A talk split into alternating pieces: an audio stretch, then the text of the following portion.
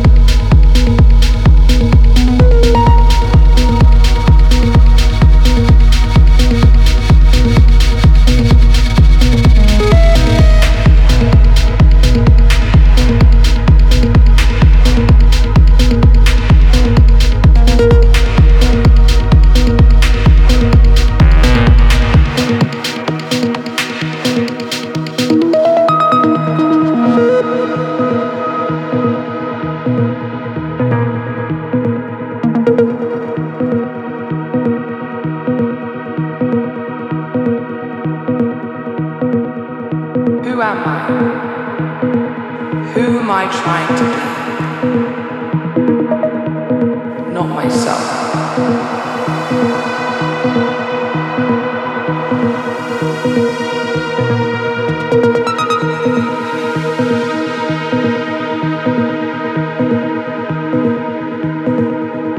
The most important journey I think all of us will go through is the journey in ourselves.